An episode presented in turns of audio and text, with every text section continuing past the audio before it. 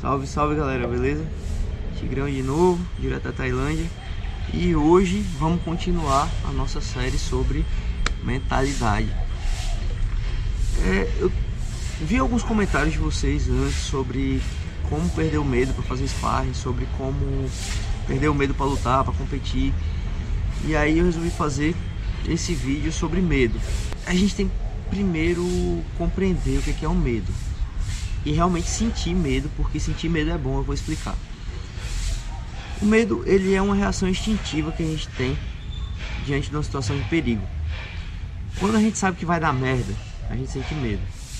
Então, quando você vai fazer um sparring ou vai lutar, você sabe que você pode se, se cortar, você pode, sabe que pode sair sem um dente, você sabe que você pode sair bobo, sabe que né, pode ter prejuízos no cérebro e tal.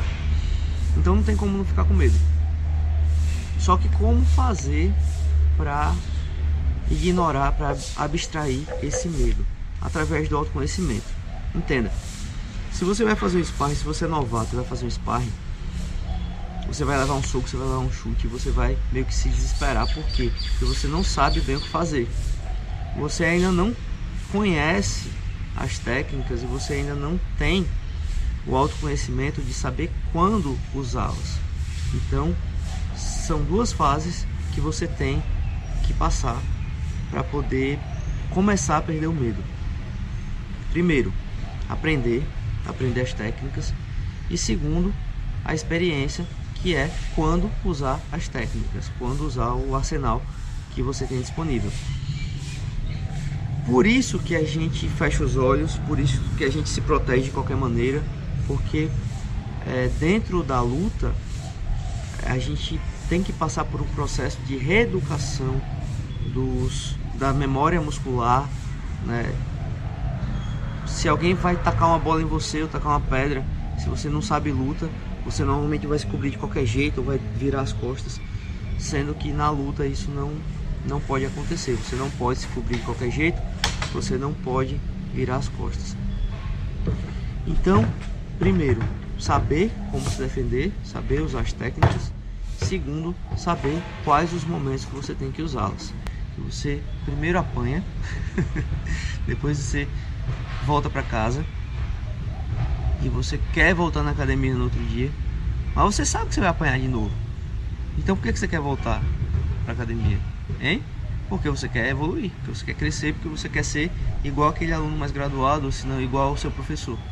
Você quer, você tem um objetivo.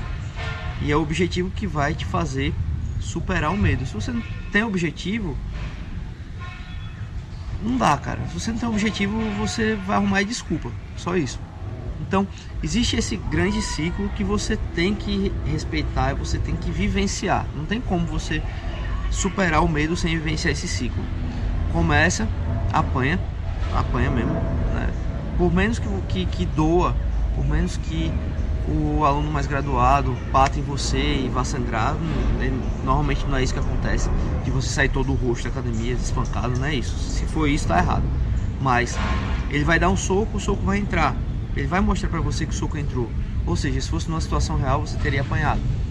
Ele vai chutar, o chute vai pegar na sua barriga. Claro que ele não vai dar o chute com toda a força do mundo, mas pegou e você sabe que pega. Então, você volta para casa e você pensa no que foi que você fez de errado, no que é que você pode acertar e no outro dia você volta para academia e repete o ciclo. Então, sim, simplesmente é, é isso, é, é refazer o ciclo até dar certo. E com isso, naturalmente, você vai perdendo medo. As minhas primeiras 10 lutas eu morria de medo eu ficava tenso. Até algumas lutas atrás eu ainda ficava muito tenso, mas eu já conseguia controlar melhor essa tensão. Na, na última luta que eu fiz, nas últimas lutas que eu fiz na Tailândia, eu não senti medo, porque eu já estava acostumado com aquilo, ou talvez alguma coisa na minha cabeça mudou, eu não sei o que ainda, mas que o medo já não era uma coisa mais presente, sim a atenção. Porque o medo te traz atenção, o medo é, é um sentimento que ele te deixa esperto. Esperto e desperto. Agora, só deixa esperto se você não congelar. Você não pode congelar de jeito nenhum. Não seria porque é, a luta, a, a, o treino simula a vida. E como você já apanhou tanto na vida, tem apanhado um bocado, hoje, assim, a luta para você, entende? Você está se renovando. O seu objetivo tem sido maior do que o seu medo. E hoje o seu objetivo é tão maior que o seu medo que o medo ele está praticamente tá ausente. Você perdeu o que eu tava falando. É isso, é isso. E ter um objetivo maior, que é estar tá aqui falando para você, tá passando uma mensagem positiva, fazer de fato um pouco de diferença no mundo. Talvez esse objetivo de superar esse objetivo seja muito maior hoje do que o meu medo. E por isso que também agora eu não tô nem aí. Você não pode querer perder o medo de fazer sparring, ou querer o perder o medo de, de lutar na sua primeira luta, no seu primeiro sparring, ou nas suas 10 primeiras lutas, nos seus 10 primeiros sparrings. Isso não existe. Você realmente tem que abraçar, se entregar ao processo, sentir o medo que você tem que sentir, congelar às vezes que você tem que congelar e ficar ali, meu Deus, que aqui agora eu não consigo fazer nada e apanhar. Meu pai falava assim que até um pé na bunda te coloca para frente.